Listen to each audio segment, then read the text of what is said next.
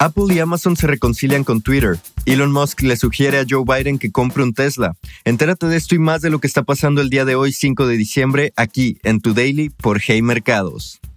Apple y Amazon vuelven a anunciarse en Twitter. Twitter envió un correo a diferentes agencias de publicidad ofreciendo lo que sería el mayor incentivo para anunciantes en toda la historia de Twitter. ¿En qué consiste esta superpromoción? Twitter ofrece, los anunciantes estadounidenses que decidan gastar 500 mil dólares en publicidad podrán calificar para que su gasto se equipare con un valor añadido del 100% hasta un límite de un millón de dólares. Ahora en español.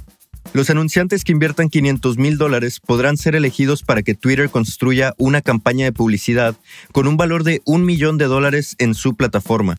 El sábado se reportó que Amazon planea resumir su publicidad en Twitter con alrededor de 100 millones de dólares al año, a la espera de algunos ajustes de seguridad en la plataforma de anuncios de la empresa.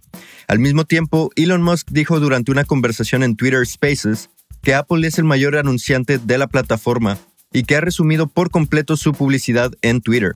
Una reconciliación que la semana pasada parecía imposible, ahora parece ser una realidad. Ahora vamos con Tesla.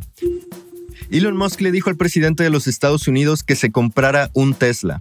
Joe Biden presumía en su cuenta de Twitter la labor del gobierno en cuanto a la creación de nueva infraestructura de recarga eléctrica, pues anunció que estaban en marcha trabajos para que el número de puntos de recarga para carros eléctricos en Estados Unidos llegue a 500.000 estaciones.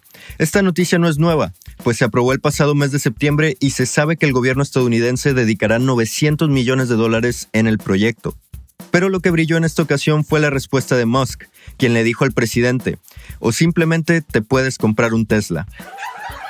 Musk ha utilizado con frecuencia los enfrentamientos con Biden para promocionar su red de puntos de recarga, que alcanza las 40.000 estaciones en todo el mundo y unas 1.500 en Estados Unidos. Además, el empresario aprovechó para recordar al presidente que su empresa ahora permite carros eléctricos de otras marcas que utilicen los supercargadores de Tesla. Ahora con noticias nacionales. Se especula que Grupo México podría cerrar la compra de Banamex.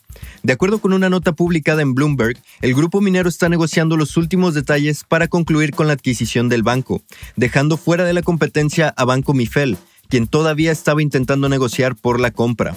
Dando un poco más de contexto, si Grupo México cierra la operación, Banamex representaría alrededor del 20% de la utilidad neta del conglomerado, dejando otro 20% para su negocio ferroviario y un 60% para el segmento minero. La carrera por Banamex está más competida que nunca y parece que cada semana hay un líder en la competencia. Estaremos siguiendo muy de cerca los próximos días. Y así, en solo tres minutos ya sabes lo que está pasando el día de hoy. Yo soy Roger Ramos, te espero aquí mañana en tu Daily por Hey Mercados.